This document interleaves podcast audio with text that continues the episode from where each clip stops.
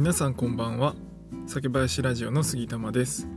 酒林ラジオでは日本酒を知らない方にも日本酒をちょっと身近に感じていただけるように日本酒の選び方やエピソード日本酒の銘柄紹介などをテーマにお話しするのが8割。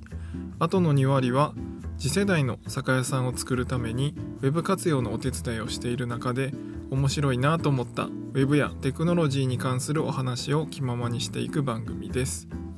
いつも聞いてくださってありがとうございます、えー、今日の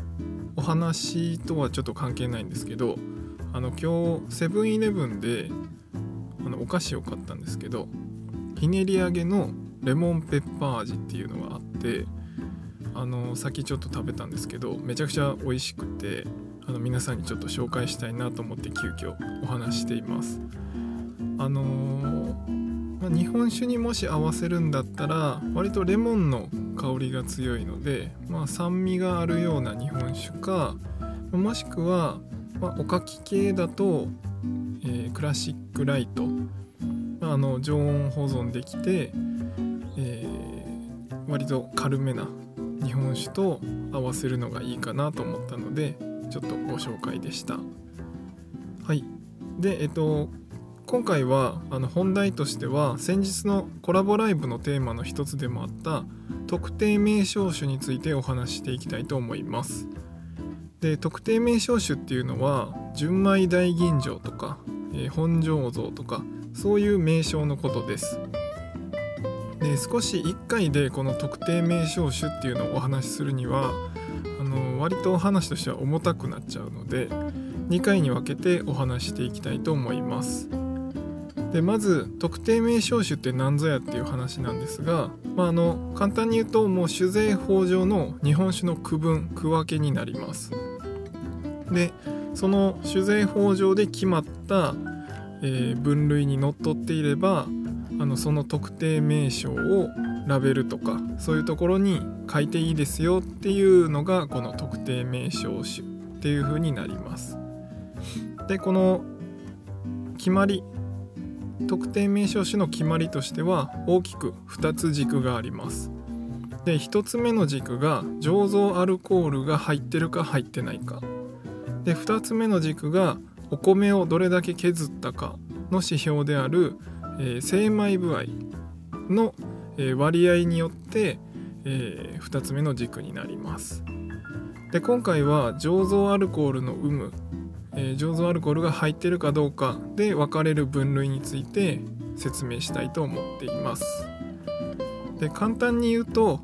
えー、醸造アルコールが入っていなければ純米っていう風に名乗ることができます。で逆に醸造アルコールが入っていれば、えー、純米とつけないっていう風なルールになります。これがもうざっくりとえー、醸造アルコールがあるかないかっていう分類になります。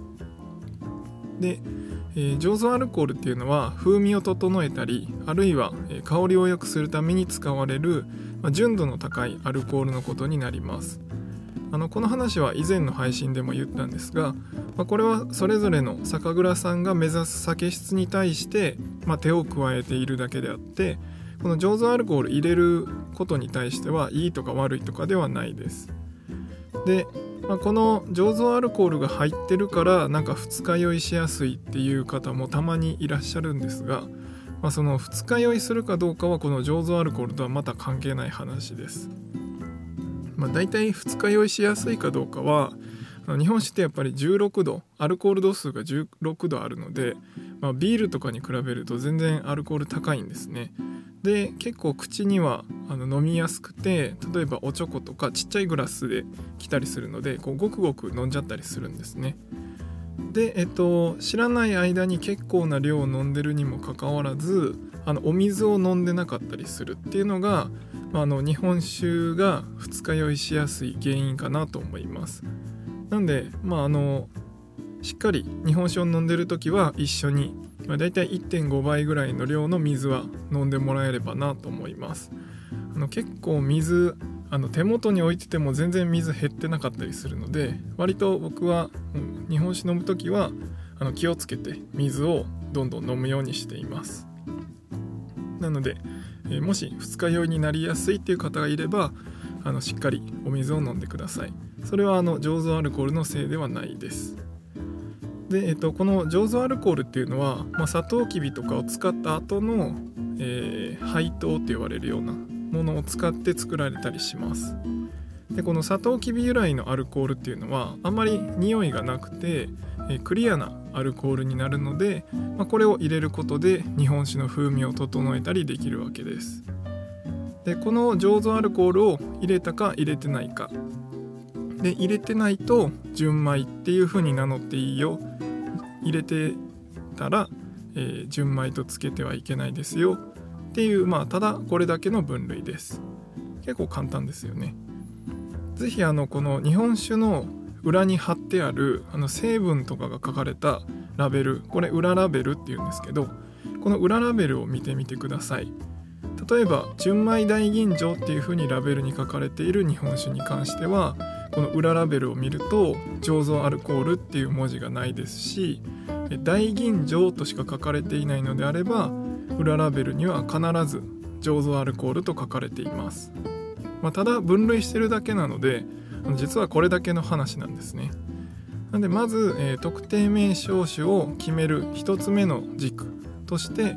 えー、醸造アルコールの有無についてお話ししました。まあ、今回は醸造アルコールが入っていなければ純米っていう風につけていいよっていうこれだけ覚えて帰ってもらえればなと思います。で次回はもう一つの軸の精米部合について詳しくお話したいなと思っています。では今回は以上にしたいと思います。また次回の配信でお会いしましょう。最後までご視聴ありがとうございました。